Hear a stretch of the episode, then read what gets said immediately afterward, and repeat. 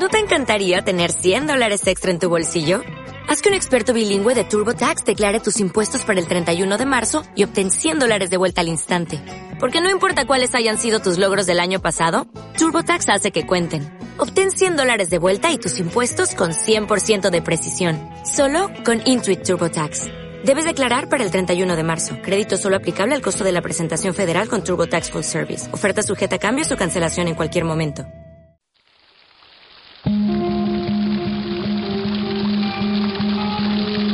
La fuente de la vida. Un viaje a través de los siglos y la historia de la humanidad.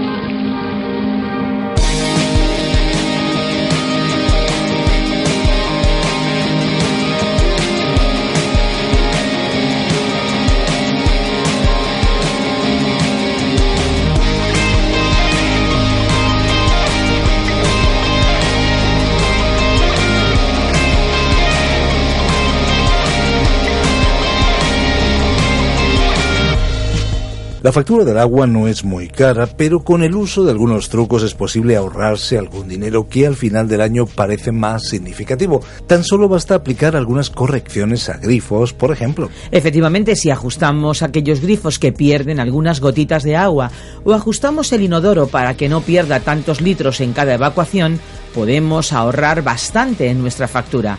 Y ni que decir tiene que es importante cerrar los grifos cuando nos lavamos los dientes. Así también es mejor tomar duchas en lugar de baños. ¿Qué tal amigos? ¿Cómo están? Les saluda Fernando Díaz Sarmiento. Les damos la bienvenida a una nueva edición de La Fuente de la Vida. Gracias por acompañarnos en este espacio, ya saben, de lunes a viernes, siempre a la misma hora y por la misma emisora, también en Internet. Abrimos una vez más las páginas de la Biblia que nos revela cada día un poquito más de ese mensaje de esperanza que desde luego contiene, encierra y transmite. Unas buenas noticias que no podemos ocultar la salvación que nos dio Jesucristo. Así es amigos, seguimos viajando a través de este espacio cuyo nombre original es A través de la Biblia, idea y guion original del teólogo John Vernon McGee. Más de 80 países siguen este estudio que se basa en la palabra de Dios, en el libro de los libros, la Biblia. Además hay que decir que ha sido traducido y adaptado para España por el teólogo y profesor de Biblia Virgilio Bagnoni, al que dentro de unos minutos vamos a poder escuchar. Un programa producido por Radio Encuentro, Radio Cadena de Vida. Somos Radio Transmundial en España. Además, algunos amigos nos escriben contándonos lo beneficioso que es este estudio, es este programa para cada uno de ellos, para sus propias vidas. Y si quieres expresarnos tu pensamiento, tu comentario en torno al programa, puedes hacerlo a info arroba radiocadenadevida.com. Tenemos aquí muchas cartas, Esperanza. Pues sí, eh, no podemos leer la totalidad de ellas, pero sí tengo aquí una que nos llega de muy cerquita de nosotros, aquí en nuestro país, de Jorge. Él nos dice, les felicito por su grandioso programa. Les sigo por internet. El estudio bíblico es muy claro, es mi guía día a día. Dios les bendiga y prospere grandemente. Pues muchas gracias Jorge por tus deseos de bendición. Desde aquí nosotros también te lo mandamos. Pues sí, ahora ya es el momento de escuchar esa canción que escogemos cada día para que ustedes también puedan disfrutar de ella. Estamos seguros que será de su agrado. Así que adelante la canción.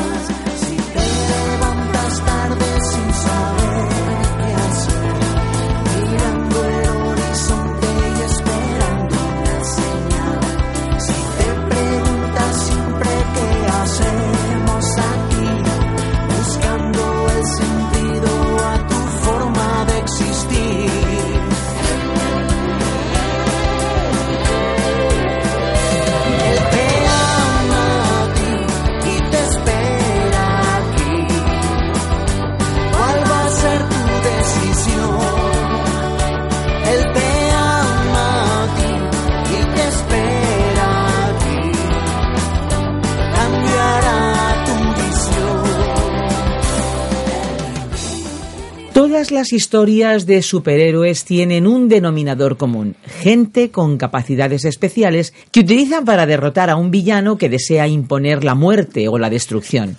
Esa dualidad entre el bien y el mal es un concepto que está inspirado en la realidad, en el hecho de que hay personas que hacen el bien y otras que hacen el mal. Sin embargo, ambos poderes eh, no son iguales.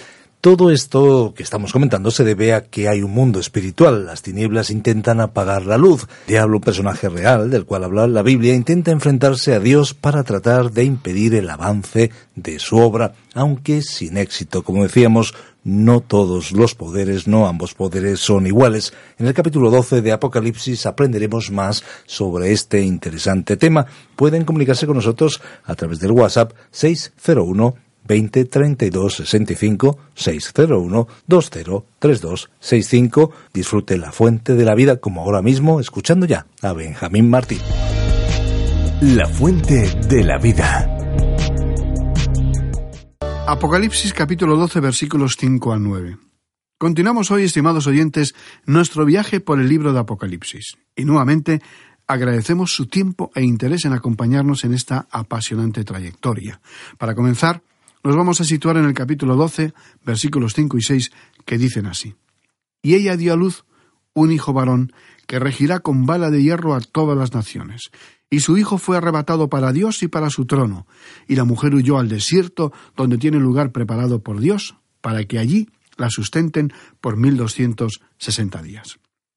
En el programa anterior comentamos que en este capítulo 12 de Apocalipsis se nos presenta un grupo de siete nuevos personajes que desempeñarán un papel sumamente relevante durante el periodo de la Gran Tribulación, es decir, durante los últimos tres años y medio de la tribulación cuya duración total será de siete años. En este aspecto, la opinión de los estudiosos de la Biblia es variada y oscila entre la idea de que la Iglesia no se verá sometida a sufrimiento alguno durante este periodo de siete años, dado que será arrebatada, quitada de la tierra y llevada al cielo, hasta los que mantienen la posición contraria, que la Iglesia sí deberá soportar los terribles juicios durante estos siete largos años hasta el fin, cuando Cristo venga por segunda vez.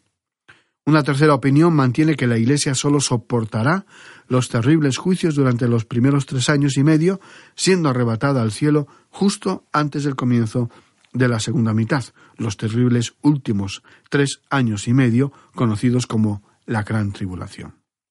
Los amigos y amigas oyentes que nos han acompañado desde el comienzo de este estudio del libro profético de Apocalipsis recordarán que nosotros mantenemos la posición de que la Iglesia de Jesucristo será quitada, será arrebatada al cielo antes de que comiencen los juicios que por siete años asolarán a este planeta Tierra.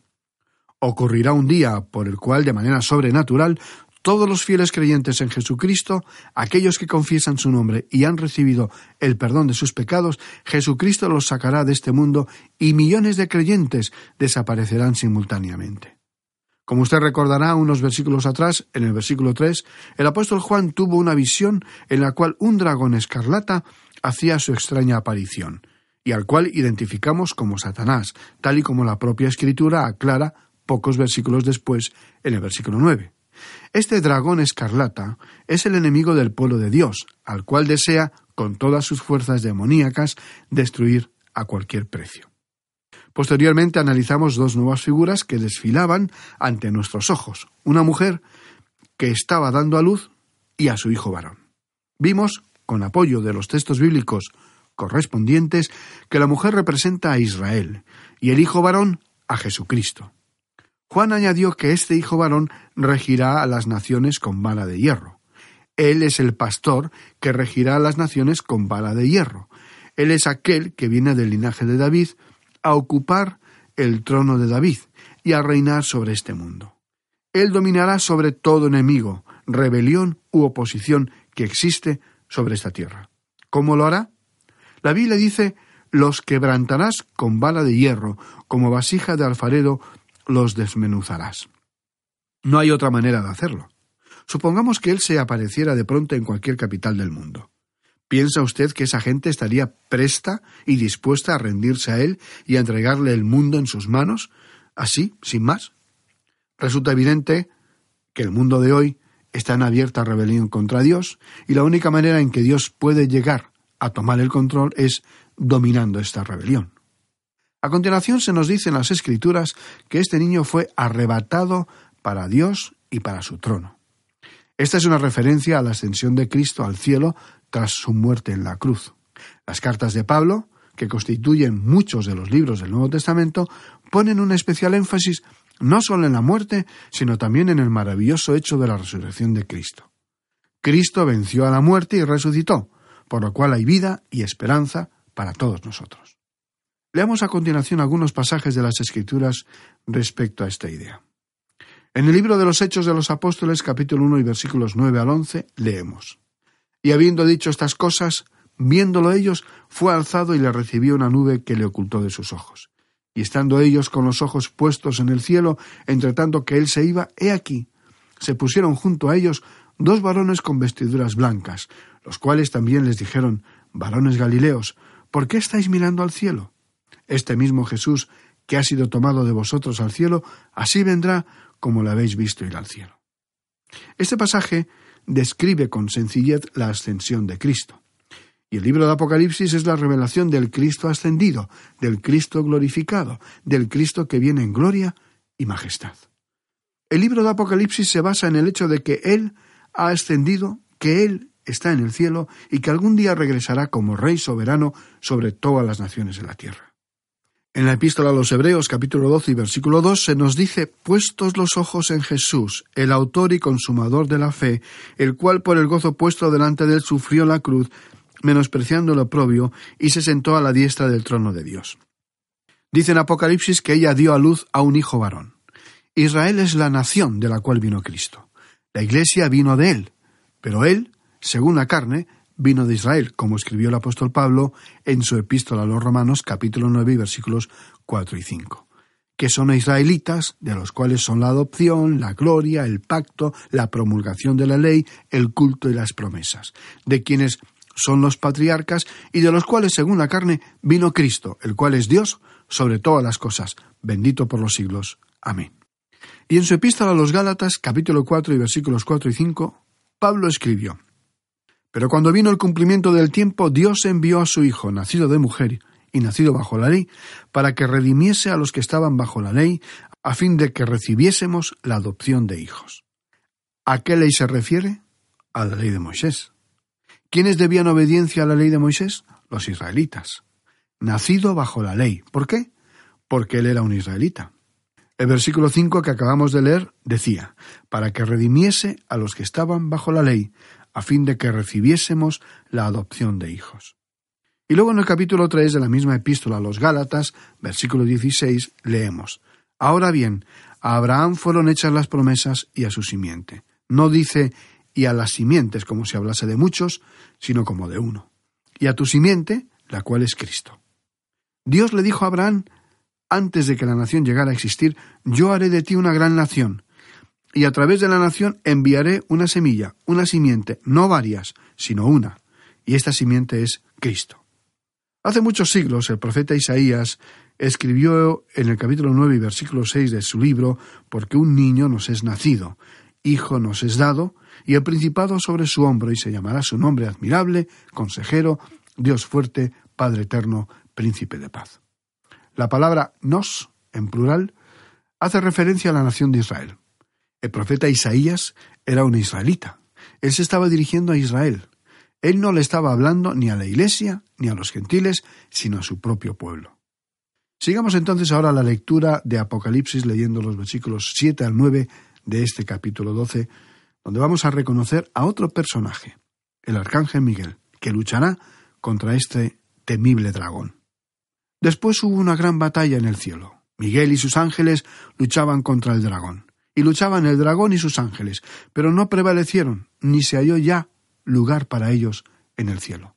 Y fue lanzado fuera el gran dragón, la serpiente antigua, que se llama Diablo y Satanás, el cual engaña al mundo entero. Fue arrojado a la tierra y sus ángeles fueron arrojados con él. Aquí Juan nos hace una revelación sorprendente. Una guerra en el cielo entre el dragón, que es la serpiente antigua nombrada en el libro de Génesis, o diablo o Satanás, y el arcángel Miguel, con todos sus ángeles. Los acontecimientos tumultuosos que suceden en la tierra durante la tribulación tienen su paralelo en el cielo. Desde la caída de Satanás, el ángel de luz, el universo ha vivido un estado de guerra permanente, según relata Daniel capítulo 10 versículo 13 y Judas 9. Satanás y sus demonios fueron expulsados del cielo en el momento de su rebelión original, pero todavía tienen acceso a la presencia de Dios, tal como relata el libro de Job, capítulo 2, versículo 6, capítulo 2, versículo 1. Este acceso les será negado en este punto y ya nunca más podrán acercarse al cielo.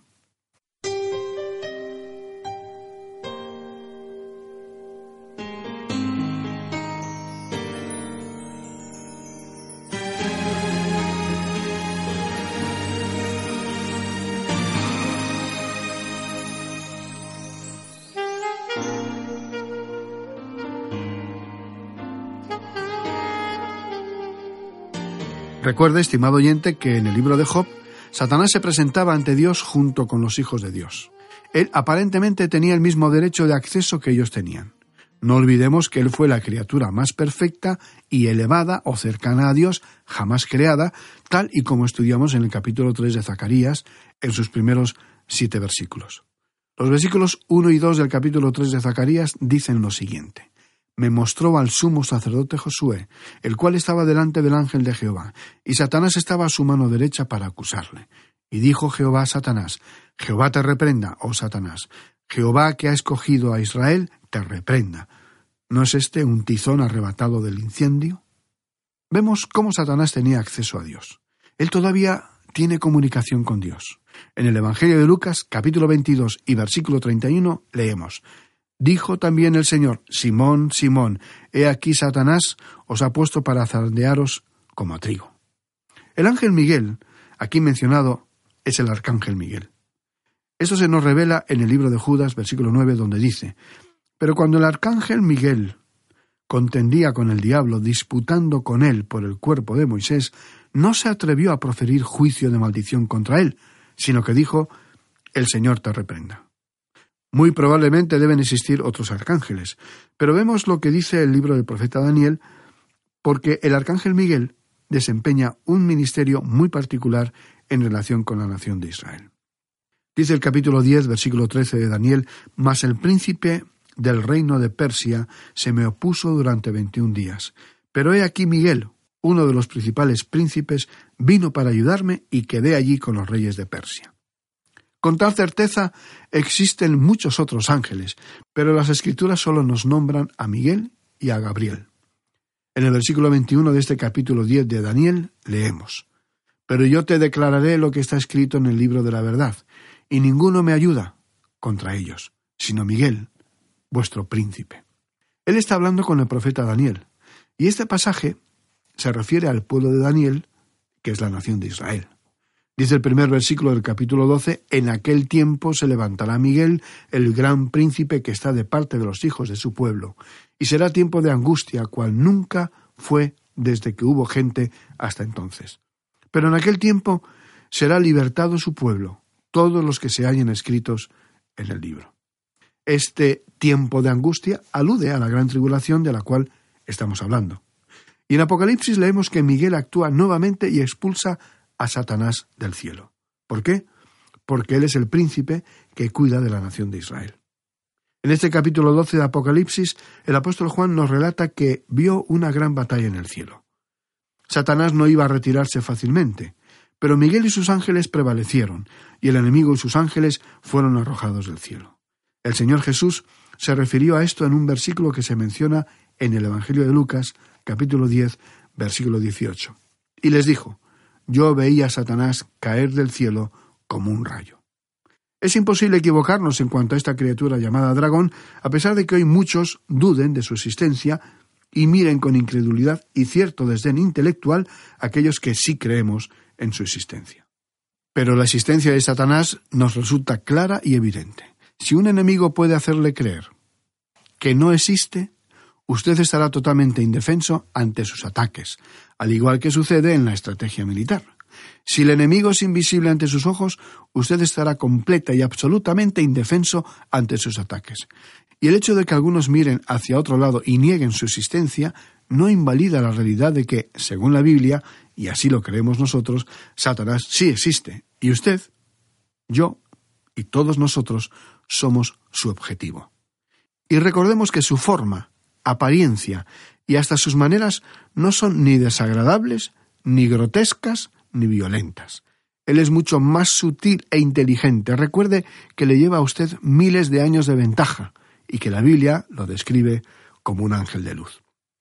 La descripción que Juan hace de él es muy elocuente. Primero, lo llama la serpiente antigua, lo cual nos lleva al regreso al jardín del Edén, el lugar donde habitaron los primeros seres humanos sobre la tierra, un lugar tan idílico que apenas podemos imaginar.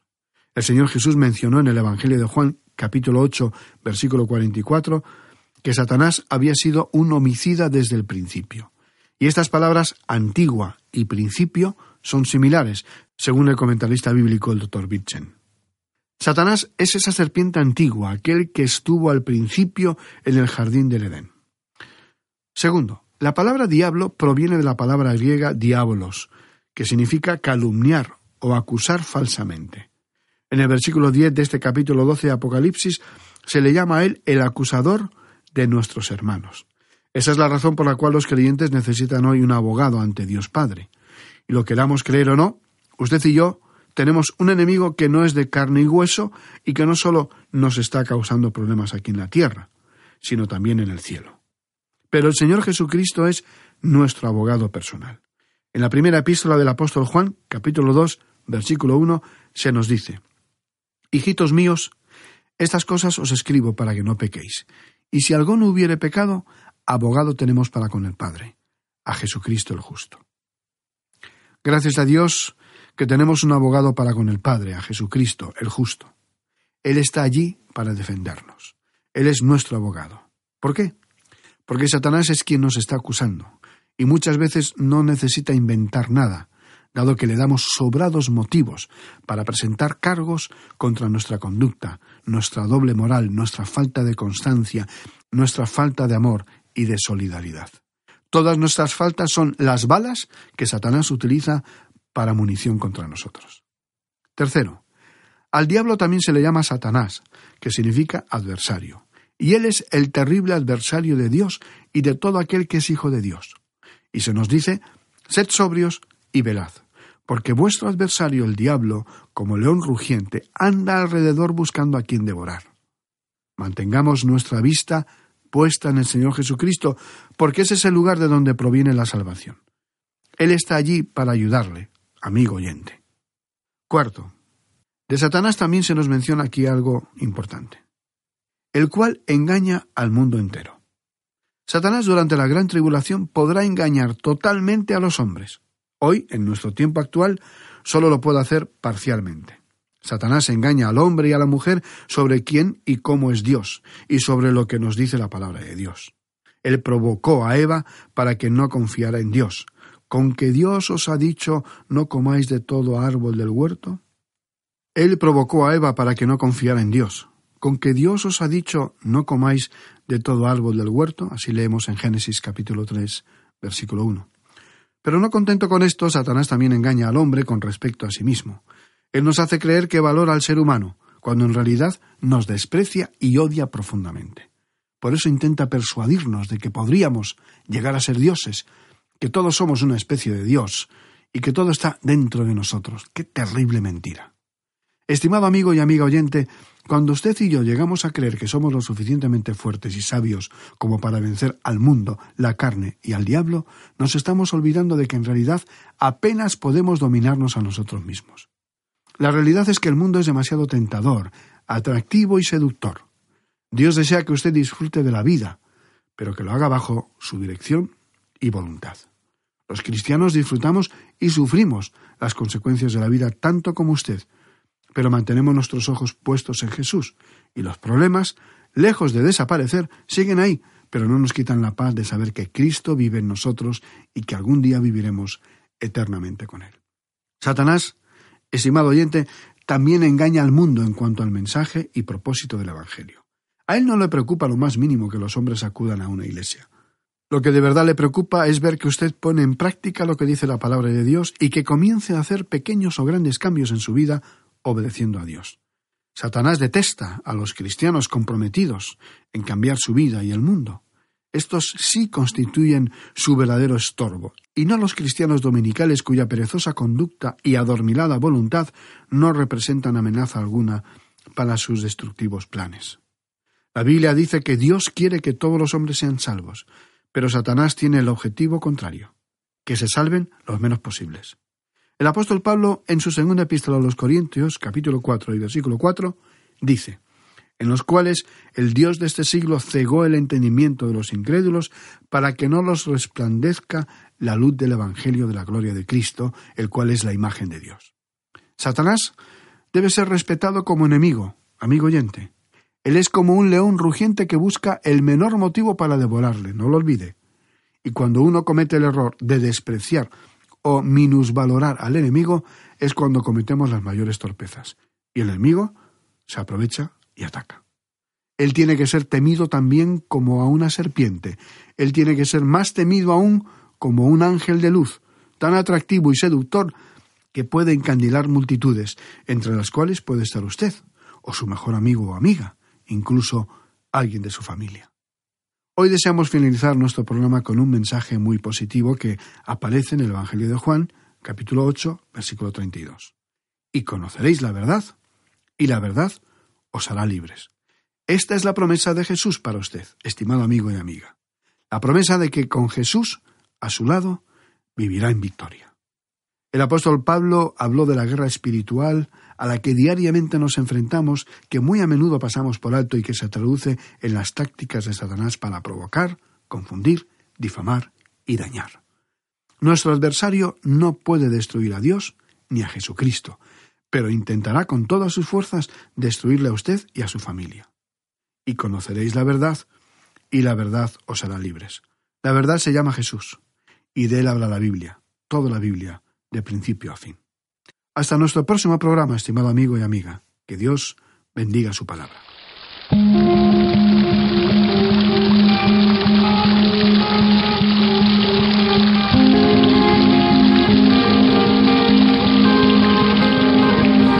Pues de momento amigos y por hoy hasta aquí hemos llegado. Si les ha gustado el espacio y quieren volver a escucharlo, pueden ir a www.lafuentedelavida.com. Y si quiere ponerse en contacto con nosotros, puede hacerlo escribiéndonos un correo electrónico a info arroba radiocadenadevida.com o directamente a info arroba lafuentedelavida.com. Pero si prefiere hablar personalmente con nosotros, tome nota de nuestro número de teléfono, el 91 422 0524. También puede seguir conectado con la Fuente de la Vida a través de Facebook y Twitter. Amigos, ha sido un placer, un verdadero placer pasar junto a ustedes estos 30 minutos. Nosotros ya cerramos nuestros micrófonos. Pero antes de eso les dejamos nuestra frase lema. Esperamos que sea la suya. Hay una fuente de agua viva que nunca se agota. Beba de ella. Este ha sido un programa de Radio Transmundial producido por Radio Encuentro. Radio Cadena de Vida.